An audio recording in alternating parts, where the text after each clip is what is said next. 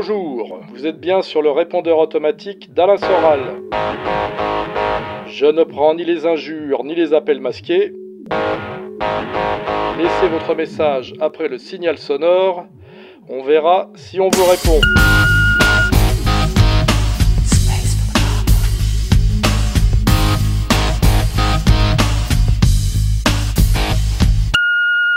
Bonjour Monsieur Soral, je vous suis et je suis depuis quelques mois également Véronique Lévy. J'ai déjà pensé vous poser cette question lorsque je l'ai découvert, non parce qu'elle est la sœur d'un ami commun, mais parce que ses paroles, je trouve, se fondent avec les vôtres, complètent les vôtres comme vous complétez les siennes lorsque vous abordez ces sujets. Je pense notamment à la bioéthique. Donc je vous demande benoîtement, et vous l'avez compris, cette question appelle une réponse euh, comme vous savez faire.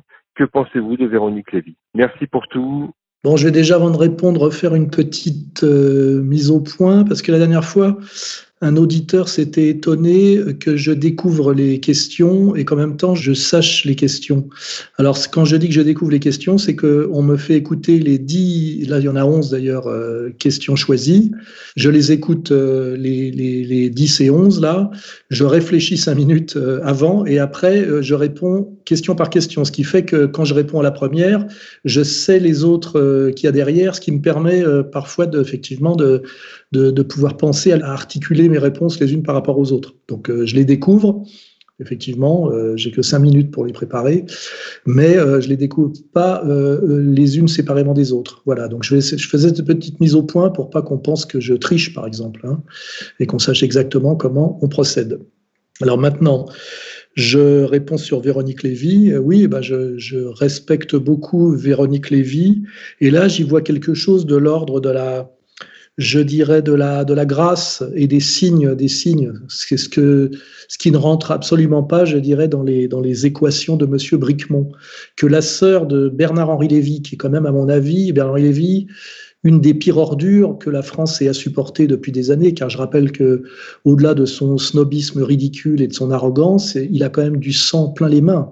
Il a été un fauteur de guerre systématique depuis la fin des années 70, hein, au service de l'Empire, et même d'ailleurs plus précisément d'Israël, parce que il est encore plus sioniste qu'impérialiste, on va dire, enfin, au sens de comprendre l'empire du terme, que sa propre sœur se soit convertie au catholicisme et au catholicisme tradit, et puis c'est pas une conversion mondaine, hein, c'est une conversion. Elle a été appelée, on va dire, elle a la foi.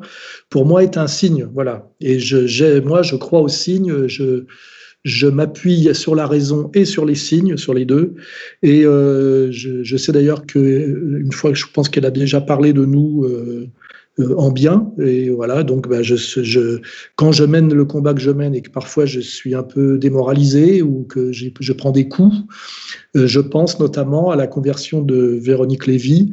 Et c'est là que je me dis que euh, Dieu, par exemple, ou je sais pas comment, ou les forces du bien sont avec nous et que ces signes nous sont envoyés pour que nous ne désespérions pas du combat et de la voie que nous nous sommes choisis. Donc, je vous embrasse Véronique Lévy. Bonjour Monsieur Soral, euh, c'est Kevin de Normandie. Donc déjà, merci beaucoup pour votre travail. Merci à toute l'équipe de R. J'ai deux simples questions. Je voudrais savoir votre avis sur Charles Gave, dans un premier temps. Et dans un deuxième temps, votre avis sur Julien Rochedy. Voilà, merci beaucoup. À bientôt. Alors, deux personnages, Charles Gave et Rochedy, qui ont des qualités euh, pour moi objectives et quelques petits défauts. Euh, Charles Gave, j'en ai déjà parlé, c'est-à-dire que c'est un bon critique du, des dérives du libéralisme actuel, puisque c'est un sujet qu'il connaît bien, et c'est aussi, à mon avis, un bon patriote, puisqu'il est du sud-ouest, catholique, rugbyman, ce qui est toujours euh, c'est bon signe. Hein. On ne penserait pas à l'associer, par exemple, à Askolovitch, vous voyez. Hein. Euh, mais euh, moi, ce que je lui reproche, c'est d'être strictement libéral et d'avoir d'avoir cette espèce de, de, morgue euh, et de critique facile du marxisme, sans vraiment comprendre ce que c'est et en quoi ça pourrait l'aider à aller un peu plus loin, notamment dans sa vision politique des choses. Parce que penser qu'il suffit de que le libéralisme commet des erreurs et qu'il suffit de corriger les erreurs du libéralisme pour que tout marche bien me paraît un peu naïf, car en réalité, les erreurs du libéralisme sont dans la logique du libéralisme, hein, c'est la dérive de l'accumulation libérale. Et euh, je pense que si je devais conseiller quelque chose, conseiller quelque chose à Monsieur Gave, c'est d'être un peu moins, je dirais, arrogant sur sa critique du marxisme, notamment euh, la critique qu'il fait de la théorie de la plus-value par rapport à la théorie de la valeur marginale, et de comprendre, comme je l'ai déjà dit plusieurs fois, que il y a dans, la, dans cette tentative de théorisation de Marx une dimension de, contrôle moral, de remettre le marché avec un grand M sous le contrôle de la morale, sous le contrôle de la, de la je dirais, de la, de la politique.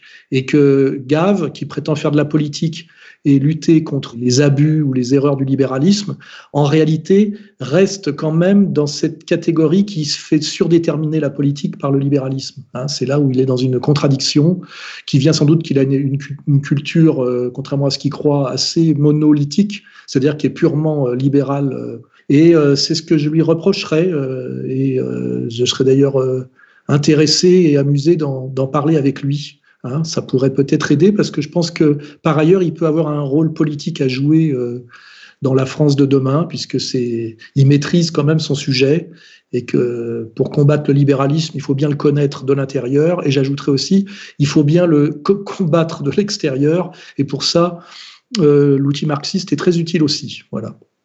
Il faut que je parle de Rochdy maintenant, oui. Alors Rochdy, euh, c'est un copain, hein, je dois le dire, on se connaît bien depuis longtemps, bien qu'il soit beaucoup plus jeune que moi. Je sais qu'il était patron du FNJ, qui s'est éloigné du FNJ de Marine pour plusieurs raisons, mais aussi parce qu'elle elle était entourée que d'homosexuels, je pense que ça commençait à le, à le peser. Alors je pensais qu'il en était parti pour des raisons plus, euh, on va dire, euh, géopolitiques et politiques que psychologiques. Et j'ai l'impression, vu son évolution, qu'en fait, il est de plus en plus dans, dans une posture, je dirais, psychologiste, puisque aujourd'hui, il anime plutôt un, un, blog ou un site de, de, virilisme. Donc, il se déclare euh, nietzschéen.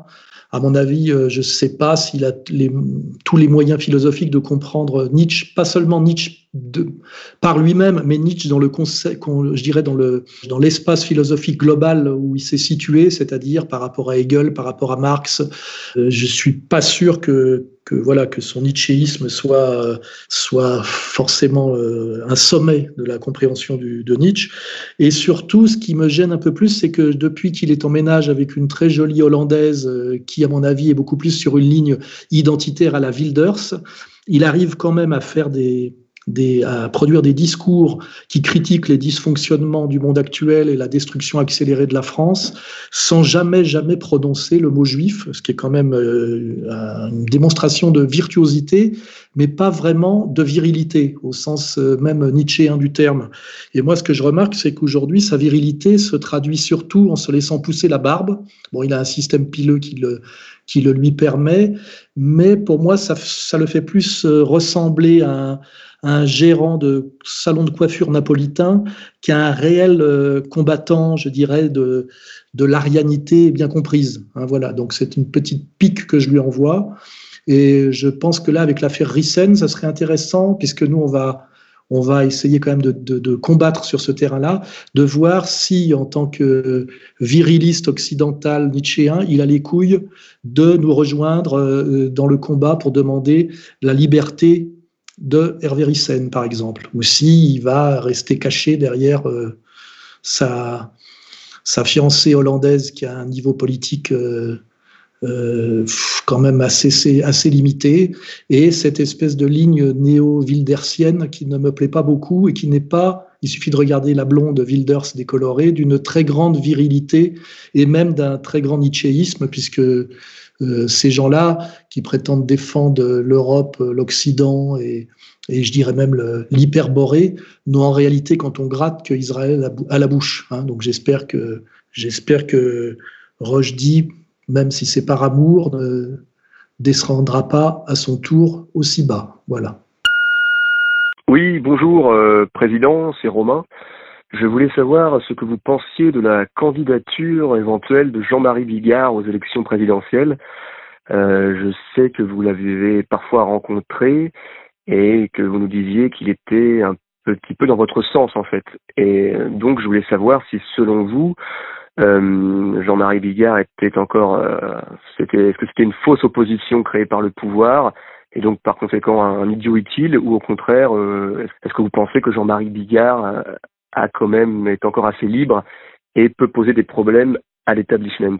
Voilà ma question. Et donc, en tout cas, merci pour tout ce que vous faites et, et bon courage à vous. Merci. Au revoir. Oui, alors bah là c'est pareil, j'aime bien qu'on pose des questions sur des gens parce que il se trouve que c'est pratiquement tous des gens que j'ai connus personnellement, fréquentés, donc c'est toujours bien de de pouvoir parler des gens, pas seulement à travers l'image que les médias en produisent, mais euh, en pouvant recouper ça avec euh, des vrais échanges. Donc j'ai croisé Bigard plusieurs fois dans ma vie. On était devenus un peu copains à l'époque où j'avais sorti un livre qui avait fait date, qui était Jusqu'où va-t-on descendre hein, Parce que j'ai été un peu pionnier sur ce que, ce que Zemmour essaye de, de, de cultiver en ce moment, euh, de manière d'ailleurs, euh, je dirais, ambiguë ou incomplète. Et euh, j'aime bien Bigard parce que c'est un gars du peuple et donc un populiste. Hein. Et je pense que c'est un bon comique, ce qui est assez rare. Hein. Derrière Dieudonné, il y a lui, il n'y en a pas 36 autres. Alors le problème, c'est qu'il vient du showbiz et à l'époque, il m'avait déjà dit euh, Alain, je suis d'accord avec toi, mais je suis trop riche pour pouvoir l'exprimer. Bon, il se trouve que depuis, il est devenu beaucoup moins riche parce que il a eu quelques, ennuis. Rappelons-nous qu'il euh, il a remis en cause la thèse officielle du 11 septembre, ce qui est assez courageux mais à la fois aujourd'hui, il dit qu'il ne veut plus du tout qu'on nous lui en parle et en parler.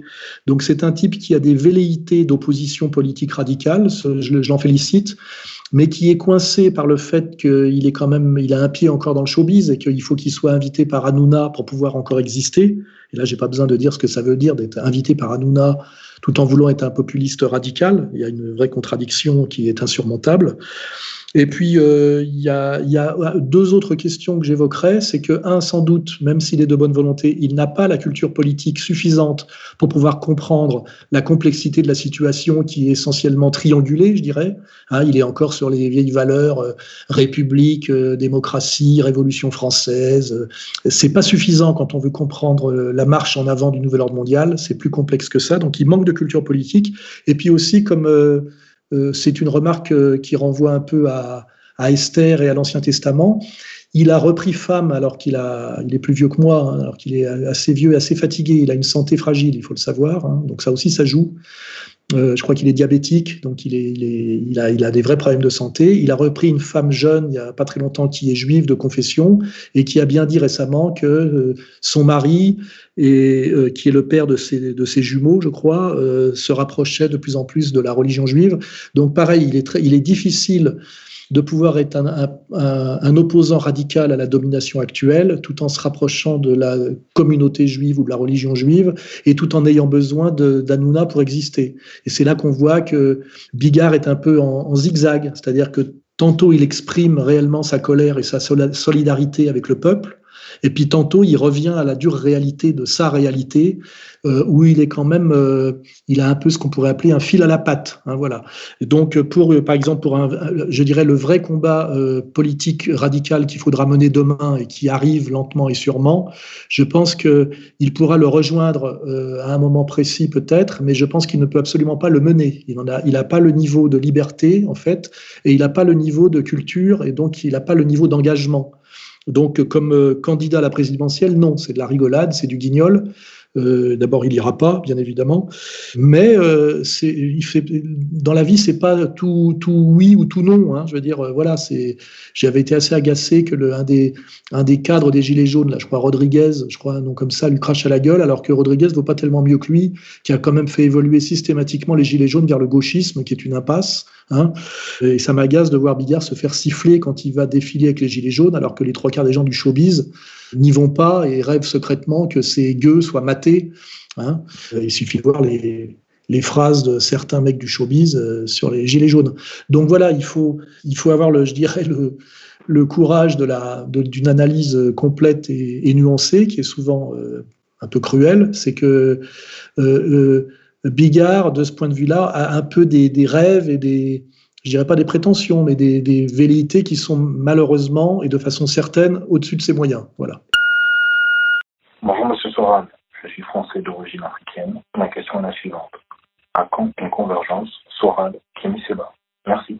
Bah, votre question était étrange parce que convergence euh, Soral-Kémy-Seba, on a commencé par là, puisque au départ, euh, moi, j'ai soutenu Kébi Seba quand il défiait la Ligue de défense juive et qui montrait bien euh, la violence euh, et le racisme de, cette organisation communautaire qui était bien plus problématique à l'époque dans son c'est l'analyse qui produisait que le Front National, et on s'était tous retrouvés sur cette ligne autour de Dieudonné. Donc il y a une époque où euh, Kémy Seba et moi trônions à la gauche et à la droite de, de, de Dieudonné. Et il y a une époque aussi où il m'envoyait des messages très respectueux et très réguliers pour que je diffuse son travail sur égalité et réconciliation. Je, je serais cruel, je sortirais les mails qu'il m'envoyaient à l'époque. Ils étaient très, très respectueux, très obséquieux. Hein.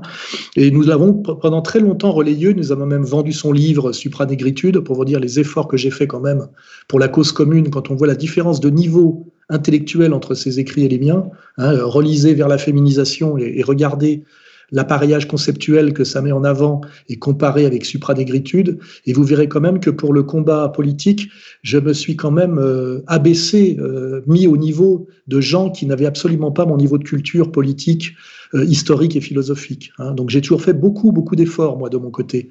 Et malheureusement, et là c'est le problème du, du blanc qui se fait toujours euh, trahir au nom de l'antiracisme, qui est un racisme inversé hein, de, systématiquement maintenant, c'est que quand il y a eu l'affaire Binti, qui je le rappelle a été montée par Mathias Cardet, qui travaillait pour les flics, avec euh, le journaliste israélien El Fassi, Kémy Seba, au lieu de me soutenir ou, simplement de, regarder ailleurs, m'a attaqué. Et à l'époque, je lui ai dit comment se fait-il que tu m'attaques, sachant les arrière-plans de cette euh, de cette attaque sous la ceinture. Je rappelle que la, fameuse Binti, je ne l'ai jamais vue, et que c'est elle qui m'avait démarché, et qu'elle s'est fait manipuler, euh, et, qu'on l'a utilisée contre moi pour me salir. Hein. Et ben, il m'a dit, il m'avait répondu à l'époque, Alain, ma clientèle, je crois que je sais même pas s'il avait dit public, mais euh, ça c'est en fait même s'il avait dit public, il pensait que l'hôtel ne comprendrait pas.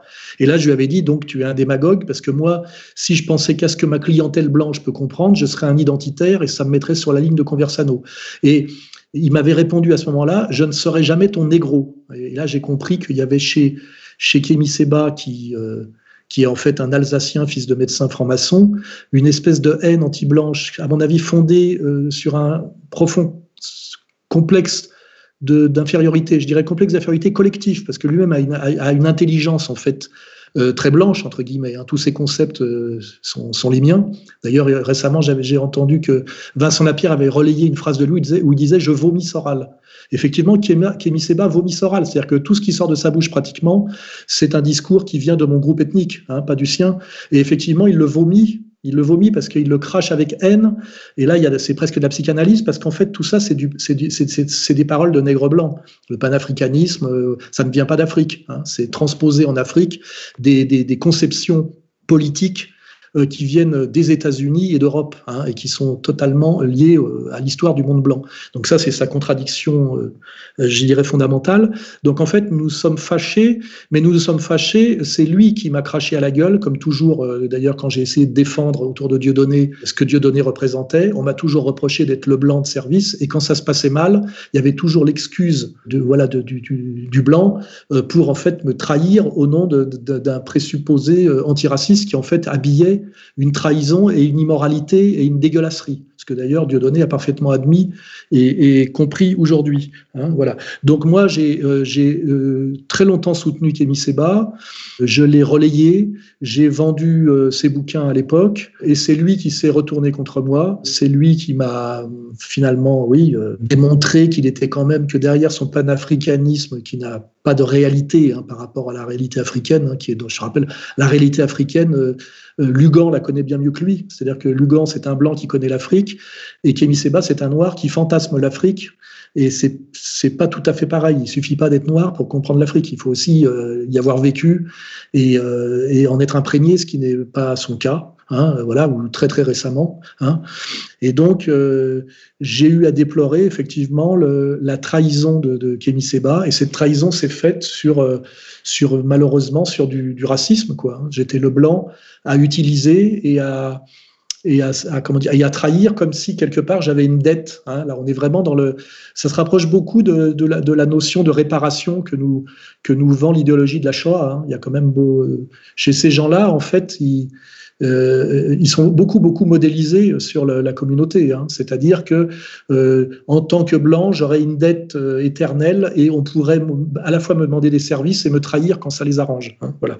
Donc euh, euh, Kémy Seba, moi, ce que je vois aujourd'hui, c'est qu'il ne parle plus du tout des sujets dont il parlait à l'époque où il avait des ennuis. Hein.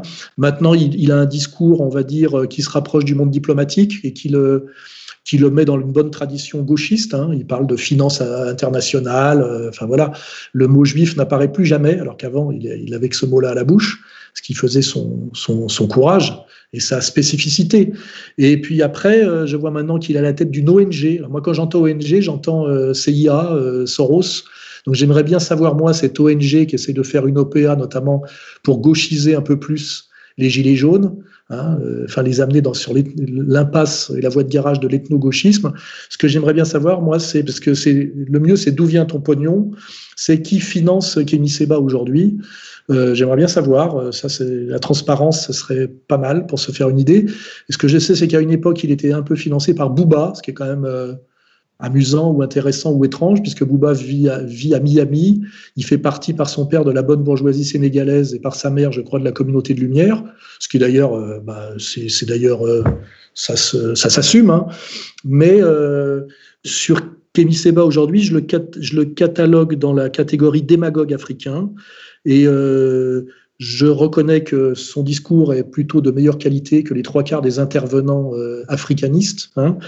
Et en même temps, je ne, crois pas très, je ne crois pas à sa très grande sincérité et à sa très grande honnêteté. Je vois que c'est un type qui travaillait beaucoup et qui a beaucoup travaillé sur son image, euh, son discours, un peu comme un télévangéliste américain, ce qui n'est pas un compliment. Hein. Et euh, moi, ce que je dis en général des Africains, c'est qu'ils sont surtout géniaux dans la musique. Hein. Euh, voilà. Donc, euh, Kémy Seba, c'est à la fois euh, peut-être mieux que rien, pas nul. Euh, beaucoup de choses sont, sont, bonnes dans son discours, et d'ailleurs, toutes ces choses qui sont bonnes dans son discours, sont, c'est ce que je dis aussi, hein, sur l'horizontalisation des luttes. Parfois, il me reprend des phrases entières, hein, je ne sais pas s'il s'en rend compte, et je ne l'ai pas attendu quand même pour exprimer tout ça, car je rappelle que j'ai au moins 20 ans de plus que lui, je crois. Et je rappelle encore qu'il m'a beaucoup, beaucoup manqué de respect pas mal trahi. Et, euh, et, je rappellerai que quand il s'était fait arrêter à la sortie de la main d'or et, embastillé, c'était moi qui m'étais occupé de contacter son avocat, etc.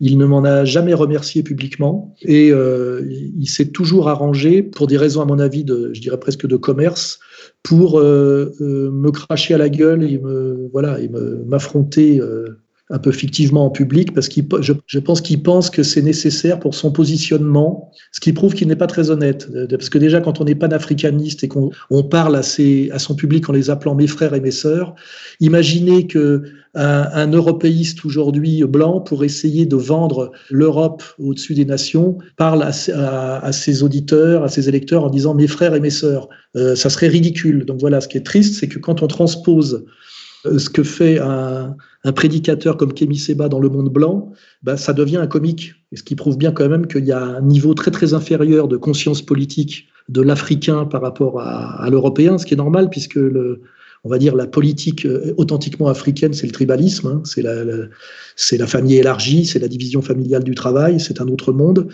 Et en fait, euh, c'est à ça que j'invite les gens. Traduisez en, en blanc ce que dit Kémy Seba, bah, tout de suite, ça devient ridicule, ce qui veut dire que c'est acceptable parce qu'on se dit c'est pas si mal pour un Africain, ce qui n'est pas très très antiraciste quand on y réfléchit bien. Bonjour Monsieur Soral, je vous appelle pour savoir ce que vous pensiez de Monsieur André Berkoff, euh, qui a l'air de défendre la chloroquine et le traitement de Monsieur Raoult. Euh, savoir si vous le classifié euh, dans la même catégorie que Zemmour euh, Co. Merci beaucoup. Au revoir.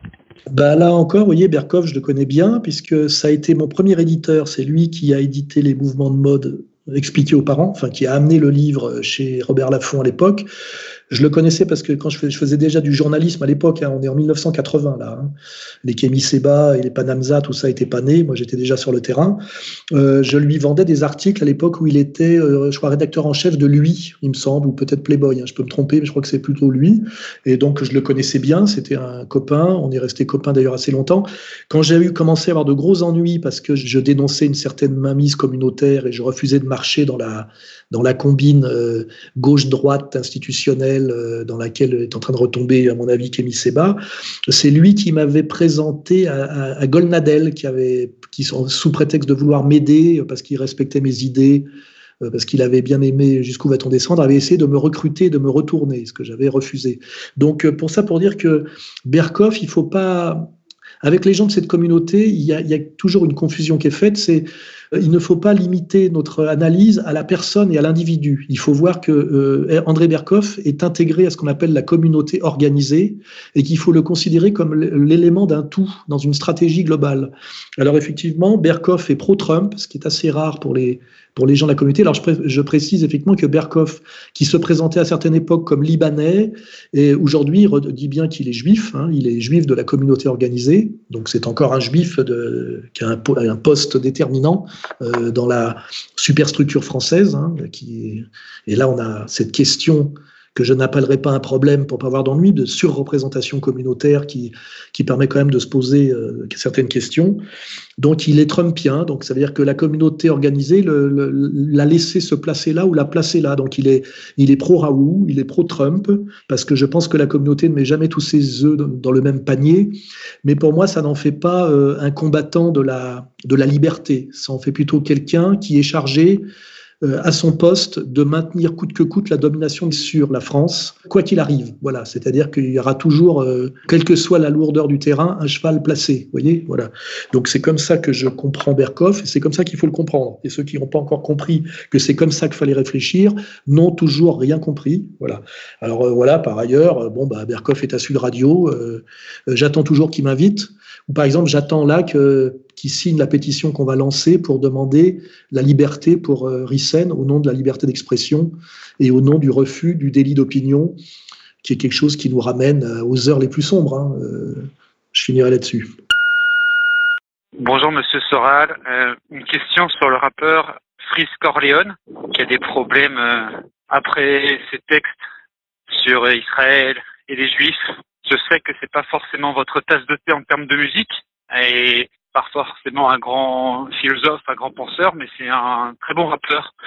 Alors, est-ce que cette polémique vous fait repenser la place du rap parmi les jeunes et dans la société en se disant qu'on peut faire des bonnes rimes et de la musique, même si ça rentre pas forcément dans votre dans votre enseignement, dans votre culture musicale? Bon courage. Bah là aussi, c'est marrant le manque de, comment dirais-je, de culture historique et même de l'histoire récente des gens qui me posent des questions par exemple sur Kémy Seba, en oubliant qu'on a, on a travaillé ensemble au début, euh, collaboré beaucoup. Et là, c'est pareil. Moi, j'avais essayé de monter un label qui s'appelait Bras d'honneur, que j'avais malheureusement confié à Cardet, celui qui aujourd'hui dit bien qu'il travaillait pour la police à l'époque pour me détruire mon organisation. Hein. On avait monté Bras d'honneur pour faire du rap mais justement du rap qui échappe au piège de l'antiracisme, qui échappe au piège de, ceux qui l'ont mis en place en France pour euh, abaisser le niveau d'intelligence et de, lucidité de, de des, jeunes de banlieue. Donc, donc même si j'aime pas le rap parce que c'est pas de ma génération et que je pense que c'est très inférieur aux musiques que j'écoute, parce que je pense qu'il y a des critères objectifs hein, sur la musique. Hein. Je pense que Miles Davis, c'est très au-dessus du rap en musique. Hein. J'étais pour promouvoir justement un rap qui permettait aux jeunes de banlieue lieu parce qu'ils aiment écouter, de, faire monter leur niveau de conscience. Donc je suis assez content de voir que le jeune Corleone a fait monter son niveau de conscience sur, euh, je dirais, les combats prioritaires à mener aujourd'hui. Mais par contre, je crois qu'il y a un petit contresens qui est fait sur lui quand on dit qu'il est obsédé par la Shoah. C'est un contresens complet parce qu'il dit bien qu'il n'en a rien à battre, je crois, de la Shoah. Et il est tout à, tout à fait normal qu'un jeune de 20 ans issu de l'immigration n'en ait rien à battre de la Shoah puisque ça le concerne en rien. C'est pas son époque, c'est pas son avenir. Il n'a aucune responsabilité morale dans cette affaire. Donc n'en avoir rien à battre ou rien à foutre de la Shoah, ce n'est pas être, euh, comment dirais-je, être obsédé par la Shoah, c'est refuser d'être obsédé par la Shoah, comme le sont ceux qui essayent par cette obsession shoatique de nous maintenir dans une culpabilité qui permet simplement de maintenir leur euh, domination. Et j'avais bien exprimé qu'aujourd'hui, la Shoah servait essentiellement à masquer la Torah. Hein. Voilà, c'est-à-dire une souffrance euh, subie euh, servait à masquer un projet politique et religieux qui est essentiellement un projet de domination fondé sur une idée profondément racial. Hein. Voilà, c'est le contenu objectif de la Torah qui est encore aggravé par le contenu objectif de, du Talmud. Voilà. Donc, euh, et je ne comprends pas tellement comment moi ou Hervé Rissen puissions être condamnés pour simplement faire de la de l'histoire et de la théologie, hein, de ce que nous disons euh, à ce niveau-là est strictement incritiquable et d'ailleurs jamais critiqué. On nous attaque sur des supposés postes, sur des, des profils VK qui ne sont pas de moi. Rissen, on l'attaque sur des couvertures de ses livres ou sur des petites, des, des petites phrases, jamais sur le contenu de ses livres, comme, comme d'ailleurs on n'attaque pas le contenu des miens, parce que c'est inattaquable, c'est entièrement sourcé. Hein, euh, voilà. Donc, euh, ce que je veux voir maintenant, c'est si ce jeune Corléone va tenir le choc face à la violence qu'il va subir de la toute puissante communauté organisée, Hein, ce qui prouve bien d'ailleurs que cette euh, communauté organisée est toute puissante, puisque le type, du jour au lendemain, se fait virer d'Universal alors qu'il vendait euh, des tonnes de disques. Donc moi, ce qui m'intéresse, c'est de voir la, la, solidité du gars face à la, à la violence, et s'il rejoint le camp des vrais résistants dans lequel trône déjà Dieudonné et moi-même, et dont sont sortis Vincent Lapierre et Kémy Seba, d'ailleurs, qu'on a vu se promener récemment ensemble. Hein. Euh, voilà. Donc, euh, wait and see, j'attends de voir, et euh, je suis content de voir que finalement, la stratégie que j'avais avec bras d'honneur, qui a été trahie par euh, l'indicateur de police Cardet, finalement se met en place d'elle-même parce que c'est le bon sens. Je compte beaucoup sur les jeunes de banlieue, sur leur euh, virilité, euh, je ne sais pas si elle est nietzschéenne, mais sur leur virilité et leur bon sens, bon sens populaire, pour s'émanciper de la dictature choatique, euh, qui ne fait qu'un d'ailleurs avec la dictature SOS racisme, c'est-à-dire avec euh, l'antiracisme institutionnel, qui est en fait, quand on creuse bien, une incitation à la haine raciale entre noirs et blancs, voulue par des gens dont la détermination première est le mépris et la haine raciale. Hein. C'est ce qui a parfaitement défini par le concept de peuple élu, peuple élu par le sang de la mer, c'est-à-dire la matrilinéarité, qui est la plus belle démonstration du racisme. Hein voilà, c'est assez facile à expliquer. Vous demanderez qu'on vous explique pourquoi, euh, par le sang de la mère, on est encore plus sûr que le sang soit pur que par le sang du père. Donc on est, on est encore plus, euh, comment dirais-je, sur le, sur le sang, donc sur la race, que par la patrilinéarité. Vous voyez, c'est assez facile de démontrer par l'intelligence à quel point les racistes sont ceux aujourd'hui qui tiennent d'une main de fer l'escroquerie de l'antiracisme et qu'il faudra à un moment donné que la justice et le sens soient remis à l'endroit. Hein. Je le souhaite en douceur, mais de toute façon, euh, malheureusement, plus le mensonge euh, se prolonge et s'aggrave, euh, moins on a de chances que ça finisse par se passer en douceur, comme nous le rappelle d'ailleurs toute l'histoire. C'est ça qui est incroyable, c'est que toute l'histoire est là pour le démontrer. Il y a des gens qui visiblement n'ont pas le sens de l'histoire, c'est peut-être lié au fait qu'ils n'ont pas non plus le sens de l'autre, parce que pour avoir le sens de l'autre, il faut cesser un peu de le, mépriser et d'adhérer à une, religion qui dit que l'autre est un animal et un esclave à son service, ce qui n'est pas très confraternel, pas très chrétien et quand même assez raciste. Bonjour Monsieur Soral, j'espère que vous allez bien. Hervé Rissen vient d'être incarcéré à Fleury-Mérogis pour neuf mois en raison de ses opinions trop librement exprimé et pas assez politiquement correct. Pourriez-vous, s'il vous plaît, à cette occasion, nous parler de lui, de vos convergences intellectuelles, mais également de vos divergences? J'ai récemment entendu M. Rissen déclarer qu'à son avis, ER ne mettait pas suffisamment l'accent sur la défense de notre identité ethnique. Que pourriez-vous nous répondre à ce sujet? Merci beaucoup pour le travail inestimable d'égalité et réconciliation. J'espère pouvoir bientôt lire votre prochain livre. Oui, bah, sur mon prochain livre, je, suis, j'en ai déjà écrit les 4 cinquièmes. J'essaye de le finir pour Noël.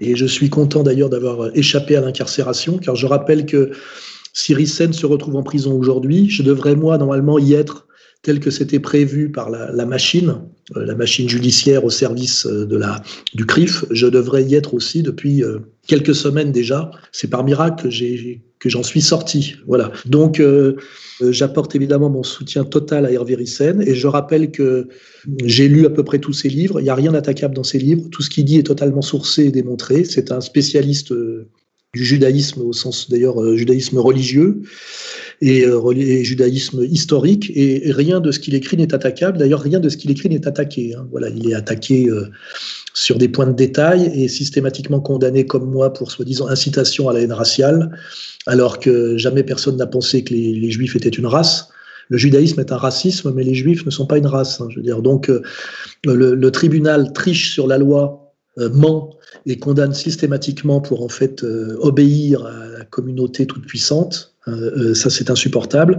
Et, Rissen n'a rien à faire en prison. Hein, rien à faire en prison. La critique du judaïsme est autorisée par la loi, exactement comme la critique de l'islam, c'est-à-dire qu'on peut être, et de même qu'on peut être islamophobe, on peut être judéophobe et qu'il y a beaucoup de raisons de l'être et que euh, le, deux poids deux mesures entre ce que subit Rissen, ce que je subis aussi, mais heureusement j'ai échappé moi à l'incarcération, euh, est insupportable quand on voit ce que se permet Zemmour par ailleurs. Et moi je ne suis pas pour que Zemmour aille en prison, je suis pour que Rissen en sorte, hein, voilà, et qu'on puisse enfin avoir un débat libre qui soi-disant s'inscrit dans la tradition française, euh, voltairienne et humaniste. Hein, voilà, nous subissons aujourd'hui une dictature de la communauté organisée incarnée parfaitement par le CRIF. C'est insupportable, il faudra que ça cesse. Nous allons nous mobiliser pour que euh, Rissen sorte de prison et, pour, et puis s'il reste en prison pour qu'il n'y soit pas pour rien, c'est-à-dire que, que, ce soit réellement un, héros de la cause patriote et de la cause de la liberté d'expression. Hein, ces, deux, ces deux combats euh, vont ensemble. Nous allons d'ailleurs lancer une pétition et demander à tous les gens qui prétendent défendre la liberté d'expression pleine et entière de se mobiliser. Hein, je pense à des gens comme Chouard, euh, je pense à des gens euh, comme euh, Elisabeth Lévy, je pense même au président Macron quand j'entends son dernier discours sur l'affaire Charlie et sur le droit au blasphème et sur la liberté d'expression qui fait la France. Là, on est dans un deux poids deux mesures euh, strictement insupportable. Alors, euh, par ailleurs, j'aurais un peu de mal de parler de mes divergences avec Rissen, qui est actuellement incarcéré à Florimérogis. Hein. C'est quand même la plus grande prison d'Europe et une prison euh, quand même de jeunes qui peut être assez violente et en plus assez vétuste. Donc, j'espère que ces conditions ne sont, pas trop mauvaises. Nous nous occupons déjà d'entrer en contact avec lui et d'essayer de lui apporter toute l'aide que nous pouvons de l'extérieur, hein. malgré nos quelques divergences de, de, on va dire, de stratégie politique. Hein. C'est un combattant euh, patriote et, nous, on, ne tourne pas la tête hein, quand un combattant patriote tombe. Hein. Donc, nous allons nous en mettre toute l'énergie de R au service de sa, libération et de sa défense, puisque n'oublions pas que Rissen est en prison aujourd'hui. Seul, normalement, je devrais y être aussi. Hein. C'est qu'il a, il a décidé sans doute de ne pas s'exiler. Il a décidé d'être euh, sacrificiel et héroïque. Et je rappellerai d'ailleurs, quand on parle de vrais combattants et de vrais opposants à la domination que, que tout le monde a bien identifié, que ce soit par le, par l'affirmation ou le silence. Je rappelle aujourd'hui que le lait, qui a bien évolué d'ailleurs, euh, est en, au Japon. Je rappellerai que euh, Renoir est en Angleterre. Je rappellerai que Stéphane Blais est en Turquie. Je rappellerai euh, à un autre niveau que Frédéric Chatillon est en Italie. La, dictature se, renforce chaque jour un peu plus. On embastille ou on force à s'exiler les patriotes authentiques et les autres Français, on leur met la muselière euh, du, masque Covid. Et là, il faudra faire la liste des soi-disant patriotes qui sont pour la muselière, pour le, test, pour le vaccin. En premier lieu, Marine Le Pen, qu'on peut quand même euh, honnêtement qualifier aujourd'hui de elle mérite de disparaître et de finir dans les poubelles de l'histoire. Je pense d'ailleurs c'est ce qui va lui arriver. Mais euh, l'affaire euh, l'affaire Rissen va quand même permettre qu'on trie les vrais patriotes, les, les, vrais aussi combattants de la liberté d'expression et pas de la liberté d'expression à deux vitesses, et qu'on remette à leur place les comment dirais-je les, faux culs, les tartifs, les, lâches, qui sont en général euh, presque tous dans le camp de ce qu'on appelle le, national-sionisme, hein, de cette escroquerie qui est le national-sionisme. Voilà. Bonsoir à Alain, bonsoir à toute l'équipe. Une Manuel du 92. Penses-tu que le salut viendra de Donald Trump?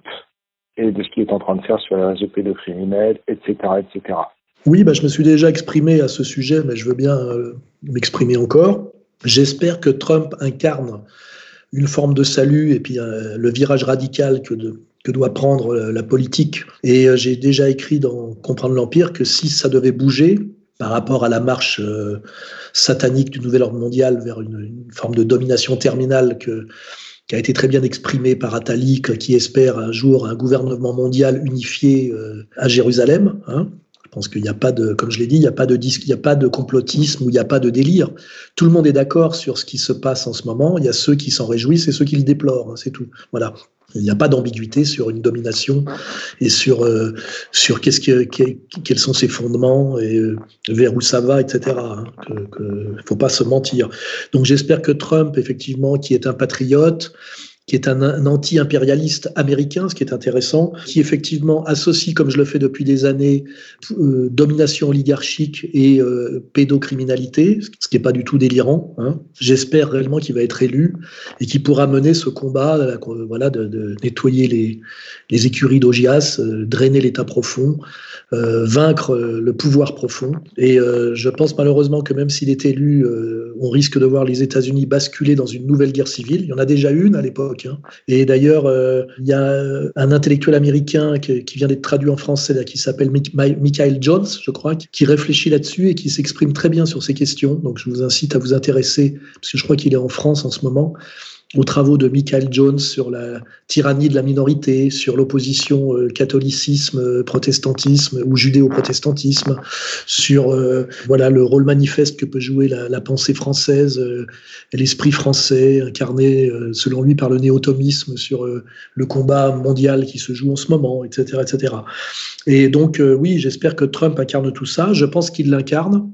Après, je ne sais pas si, c'est si ça va aussi loin que le dit Quanon ou c'est juste en partie, mais c'est intéressant, c'est, c'est de voir aujourd'hui euh, la manière dont, par exemple, un Chomsky, qui est le maître à penser d'un Bricmont, s'exprime sur Trump, et au lieu de voir en Trump quelqu'un qui essaie de, de, désengager l'armée américaine de, ces entreprises néocoloniales mises en place par les néoconservateurs depuis les années Reagan, Bush et continuer jusqu'à Obama, quand on voit Trump se battre pour l'emploi, lutter contre l'esclavage humain, et qu'on entend un Chomsky, que j'ai toujours dénoncé comme un, escroc de la communauté organisée, nous balancer que Trump est plus dangereux qu'Adolf Hitler, selon lui, et le pire euh, homme politique de, tous les temps, bien plus dangereux et pire que Adolf Hitler. Donc c'est intéressant de voir, en fait, quel maître sert Chomsky et comment il voit les choses. C'est-à-dire que quelqu'un qui veut sortir de la guerre, euh, redonner de l'emploi à ses concitoyens, est considéré par M. Euh, Chomsky, maître à penser de M. Bricmont, comme pire qu'Hitler. Eh ben, ça peut peut-être nous pousser à nous réintéresser à la politique qui était celle d'Hitler avant qu'il ne soit poussé à la guerre euh, et de voir quel était son discours au début des années 30 et peut-être de réviser un peu notre notre vision du monde, celle qui nous est imposée depuis, je dirais, euh, depuis Nuremberg. Hein, voilà. Oui, bonjour Monsieur Soral. Euh, je voulais vous poser une question concernant un homme politique euh, qui pèse pas lourd sur le plan électoral, mais que j'estime beaucoup. Il s'agit de, Jean Lassalle. Donc, moi, je le prends très au sérieux. Je voulais savoir ce que vous en pensiez. sachant que c'est un homme qui a quand même rencontré Chavez et Bachar al-Assad.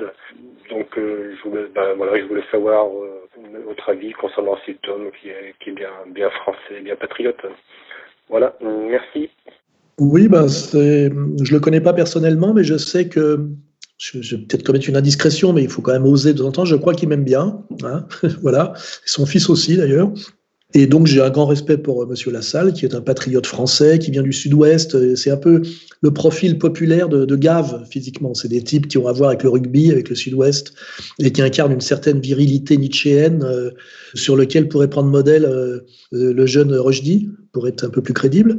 Et oui, oui, il fait partie de mon panthéon actuel. C'est si à un moment donné il fallait mener une révolution avec des personnages qui oseraient euh, s'investir. Euh, euh, moi, je verrais bien, d'ailleurs, comme je vois, je verrais bien Gave, hein, je verrais bien la salle faire partie de, de l'équipe. Hein.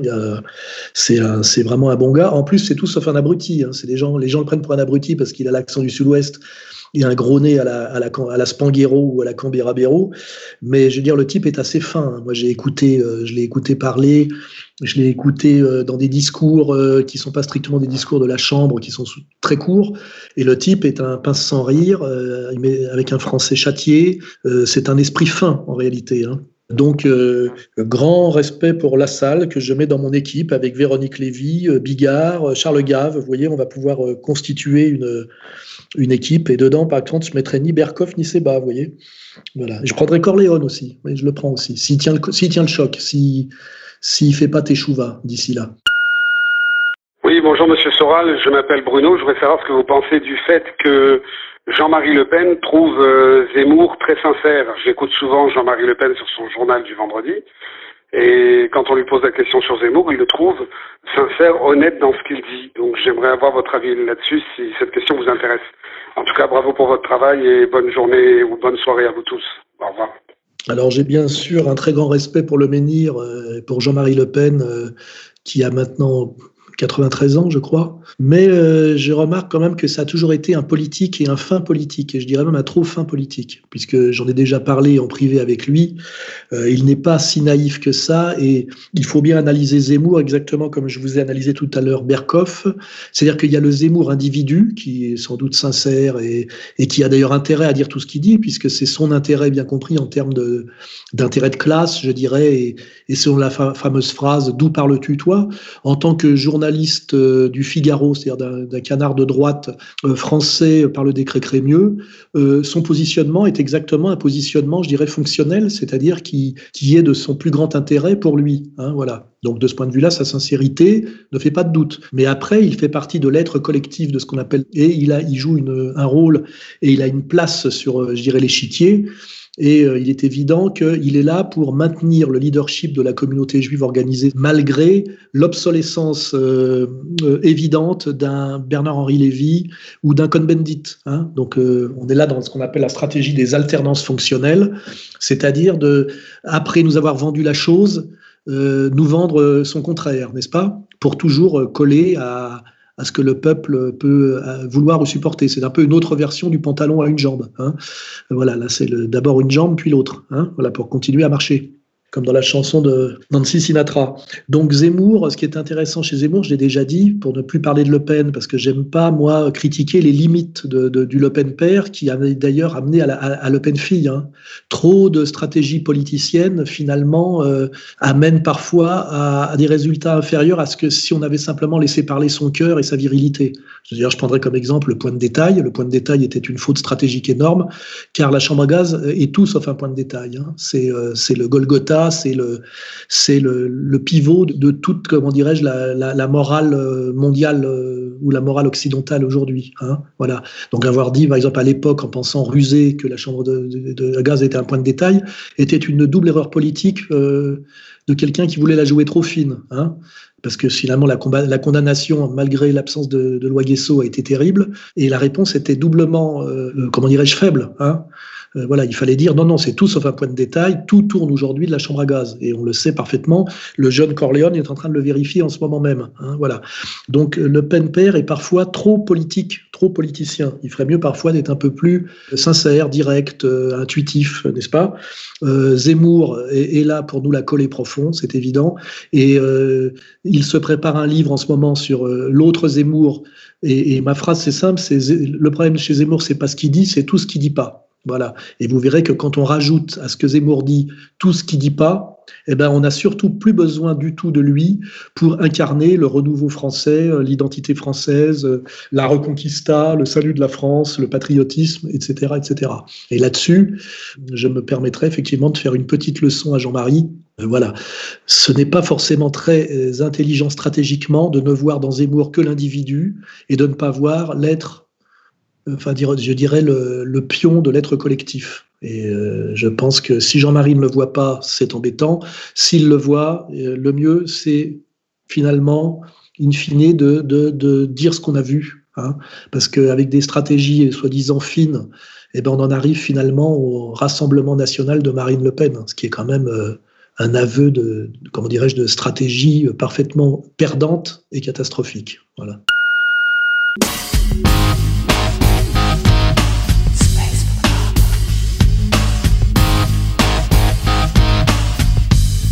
Si vous souhaitez poser d'autres questions à Alain Soral ou lui répondre, appelez au 0899 25 22 66. 0899 25 22 66.